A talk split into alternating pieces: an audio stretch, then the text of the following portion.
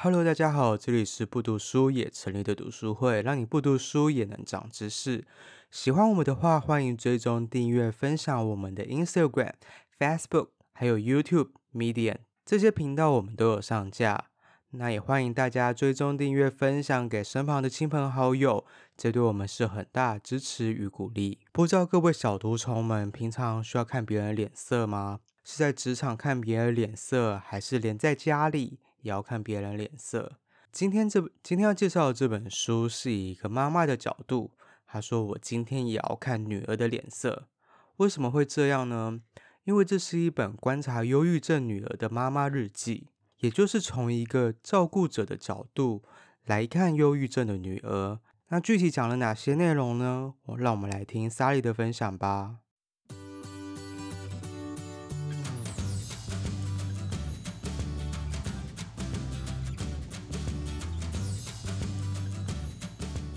介绍这本叫做《我今天也要看女儿脸色》，作者金雪是一名韩国人，所以这是翻译的书。作者金雪的话，她的唯一的独生女，唯一的女儿在大学的时候得了忧郁症，所以这一本是她观察忧郁症女儿所写下来妈妈的日记。那整这整本书的话，总共有四个章节。那其实我们看章节的标题，就可以看得出作者心境上的转折。那每一章的话都会收录大概十几篇的日记。第一章的话，它的标题叫做“这种事居然会发生在我们身上”。那我觉得这个想法应该是大部分生病的人啊，或是遇到事故的人，他都会有这个想法，就会觉得上天怎么会对我这么不公平啊？为什么偏偏是我会遇到这件事情？那即使作者的女儿已经得到忧郁症且就医一年多了，其实作者还是不知道该如何是好。作者跟他女儿，他们两个人就是内心一直反反复的崩溃，那哭到泪都干了，就只剩沉默。那作者只能静静的、小心翼翼的陪伴在女儿身边，所以书名才叫做《我今天也要看女儿脸色》。他每天都会小心的观察女儿的脸色，看她今天的心情如何，还会在心里猜测女儿心情怎么样，要怎么跟她说话才不才不会不小心又让女儿崩溃。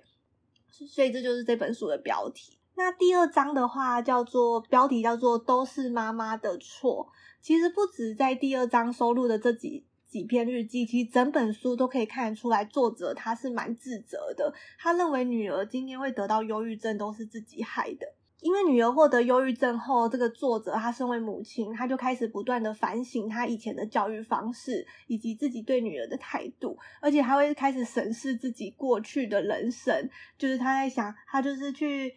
看一下过去的人生是怎么影响到他自己的个性，然后自己的生活，进而去影响到他女儿，最后让他女儿走向忧郁症。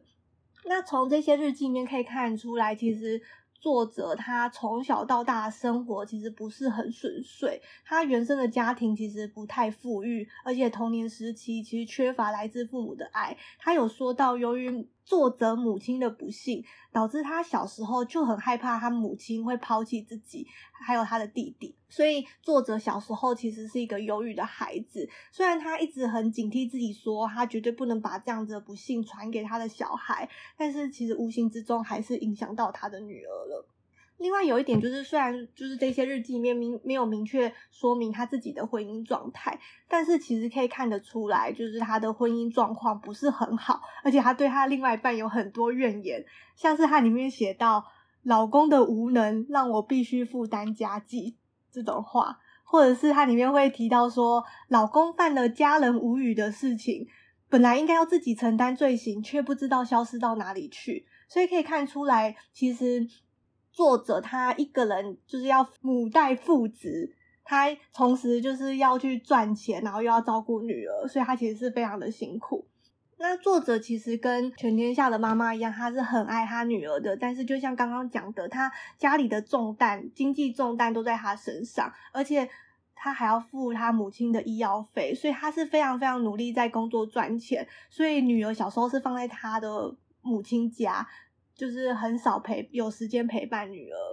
那此外的话，作者一心想要把女儿栽培成优秀成功的人，而且女儿，她说她的日记没有写到，女儿其实小时候长得蛮漂亮的，而且她很快就会看字，所以路人都会称赞她的女儿，她就是心里会有种虚荣心在作祟，因此她就是更严厉的鞭策女儿，希望女儿可以就是越来越优秀，然后她就会干涉女儿的一切。他后来去回想这些事的时候，他就他觉得就是他的教育方式，他这种咄咄逼人，然后又是把女儿长就是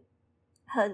干涉女儿的一切，然后都是用命令的口气，然后不让他做这个，不让他做那个，所以这一连串的教育方式才会让女儿变成就是得到忧郁症。那作者呢，他就是不断的懊悔、忧郁，然后质问自己，他自己有说，他把自己关在名为罪恶感的监狱内。然后，并在监狱内每天写悔过书。这个日记的第三章，第三章节呢，叫做“这种病能治愈吗？”可以看得出来，作者心境上已经开始有转折了。他是借由写日记以及不断的反省自己，他就开始调整他的那个心态以及生活方式，那他逐渐可以就是挣脱世俗的枷锁，就是已经不会觉得说女儿一定是要赚大钱才是所谓的成功，已经不会有这种想法。那他也开始放放慢整个生活步调，去即使是生活中微小的幸福，他都是用心的去体会，像是他会他会很用心的做一个三明治。然后这个三明治很好吃，他会觉得很幸福，然后也更加把握当下了。作者在日记里面也其实有提到说，他自己感觉他比以前的自己更加幸福了，但是赚的钱跟以前一样多，所以应该也不是钱的关系。那老公一样没有用，所以也不是老公的关系。那女儿的忧郁症也还没有康复，所以也不是女儿关系。所以他其实呃明确的知道，其实自己比以前感到更幸福，是因为自己他内心的改变。日记的第四章节标题叫做《与忧郁症同行》，就是听得出来，其实作者跟作者的女儿其实渐渐的都已经可以跟忧郁症相处了。因为作者他刚有提到嘛，作者他就是慢慢调整跟女儿的相处方式，而且他会给女儿更多的支持，不像以前，以前女儿说要出去玩或是要染头发要干嘛干嘛，他马上都是。否决掉，但是现在他已经更愿意聆听女儿的说话，然后也给她更多的支持。此外，透过书写这个每天书写日记，其实也可以减轻她的痛苦。那即使现在作者女儿她还是需要早晚服药，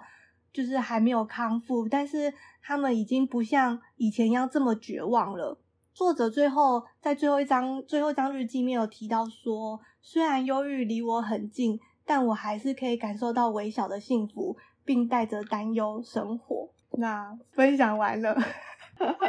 日 记吗？他就是每天都写一个日记。对，他是截取他过去应该是三年。看他这个日记叙述的话，这个日记涵盖的时间应该是有三年。可是他就是各截取一点出来。跟妈妈有？有，他们他们两个都有一起去看医生。然后有时候妈妈要自己单独去看。我觉得这个日记不会很沉重啊。对，但是我看这个才知道，因为我我知道忧郁症的人会一直陷入悲观，因为最近不是阿滴那个影片很红嘛，我看一下，就是忧郁症会很悲观嘛，会否定自己，但是我没想到其实会很严重，是他没有讲到他跟他女儿大概每两天就会崩溃一次，他女儿有时候就是会没有理由的一直哭，一直哭，哭到睡着，而且忧郁症的药他没有讲到，忧郁症药的话会让你就是。不会这么忧郁，但是一直吃的话，其实会影响专注力，所以他女儿后来会有一点长时间都在睡觉。看这个日记，有对忧郁症有多一点了解，而且他没有提到，其实有些人可能一辈子就是都要吃药，就是好像有些人是没有办法康复，可能会好转，可是有可能一辈子都不能断药。旋转门理论吗？对，就是变成一种宿命哦，所以要变成跟他共存。然后就是因为我有一个朋友，他也有忧郁症，然后他那时候是有忧郁症，然后休学，然后他就说吃那个抗忧郁症药就会让你没有那么忧郁，没错。可是其实也不能说没有那么忧郁，应该说变得你的情绪起伏变得很小，嗯，所以你就会对什么事情好像都觉得没有什么关系，然后很平淡、很平静的那种感觉。那他后来有回，你朋友后来有回去上课吗？有有有，他后来有回来，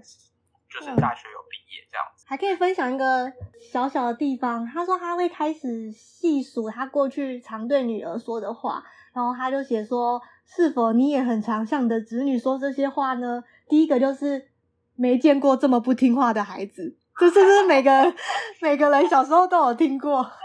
这到底是生理还是？应该都有，对不对？听说大脑都有吧？大脑也会有那个。嗯，妈教育下的小孩，反而就他还是活得好好的。不知道，我就是疑问，就是到底为什么会造成这些？不知道是哪个先，对不对？感觉就是到底是因为有原本他的 DNA 可能就有这方面的基因，所以导致比较大的刺激就会这样呢？还是还是是心理先生病，进而影响到大脑？不知道到底是哪个先。然后第二个也很好笑，我觉得大家小时候也会听到，叫做如果不读书就会去捡破烂。然后或者是他会跟他女跟他女儿说，如果这样的话，你何必读书呢？把书拿去丢掉。而且他是会真的就是做出行动，要做事要把他书丢掉。对，还有最后一个就是，如果你真的要这么做的话，就给我马上滚出去。这个好像小时候也都都会听到。对啊，这本书是蛮容易阅读的，因为它就真的比较流水账一点，有几个篇幅其实就是记录他跟他女儿当天的生活，也没有什么太多的资讯，嗯，不会太沉重。对，我觉得还好，因为他比较是专注在自己内心的审视，其实女儿的状况他只。呃，点到为止，其实没有没有着重太多，像它里里面也都没有提到女儿的心境，因为它其实是观察女儿的日记嘛，它里面完全没有提到女儿的心境，是强调在自己心境上的转折，如何去呃看待女儿得到忧郁症这件事情，然后慢慢的去反省，然后到最后接受女儿生病这个事实。我觉得这个很像，因为现在蛮多书籍都在写那个忧郁症嘛，嗯，就是、呃，忧郁症要有病识。然后就是大家要怎么去处理自己的这个情绪，可是应该好像比较少那个就是关于陪伴者的因为像我朋友也有得忧郁症，然后我其实是很近期才听到他讲说他得忧郁症的事情，然后他是已经好了以后，他还有复发，就是他以前曾经因为工作的关系，他得了忧郁症，然后他回家乡之后很长一段时间都好不起来，可是他后来有病识感，然后他去看看医生。好了以后，之后他就结婚了。结婚之后，他因为怀孕，他又得了忧郁症，嗯、就是有一种反反复。然后我就觉得，像他身边的人应该有点不知道怎么办。对。然后像出来，我觉得应该也算是很好的吧。就是至少你，你可能会知道说，不是只有你一个人身身边周遭也有也有忧郁症患者，然后自己知道该怎么怎么去跟着走下去，或者是也知道说，哦，其实是有有办法，我也可以坚强跟着孩子下去。这是会康复的吗？不一定诶，有些人没办法，有些人应该可以。没办法康复啊，这就是一个永远的疾病啊。我我刚刚刚这本书里面有讲到康复这件事情，其实我我自己的理解啦，就是其实就是每个人的情绪其实就像是钟摆一样，它会是在两端摆荡。那只是有些人他摆荡的幅度比较大，嗯、那可能摆荡的幅度大到某一个程度，就是会被称作为可能忧郁或者是躁郁，就是它其实是摆动幅度的问题，其实没有所谓的康复这件事情，因为他本来就是一个人，他就是一个，只是他的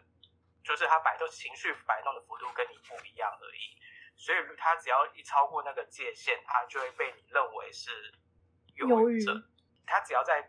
合理的范围内，大家都会认为是，就是这本书想讲的，就是他外观看起来就是跟正常人一样，没有任何不一样，所以他不不认为有所谓康复这件事情。OK，好，谢谢。听完莎莉的分享，不知道你有什么样的感觉呢？之前我们也介绍过很多跟心理疾病相关的书，像是成为一个新人，或是虽然想死，但还是想吃辣炒年糕。这些书都从不同的角度、不同的角色来诉说精神病患他们的心路历程。有句话说“久病无孝子”，那以照顾者的角度而言，其实这本书讲述了家长的心境历程及病患经历疾病的过程。其中充满挣扎、矛盾、灰心、退缩，甚至愤怒，就像如人饮水，冷暖自知。这些对于我们旁人来说，可能很遥不可及的事情，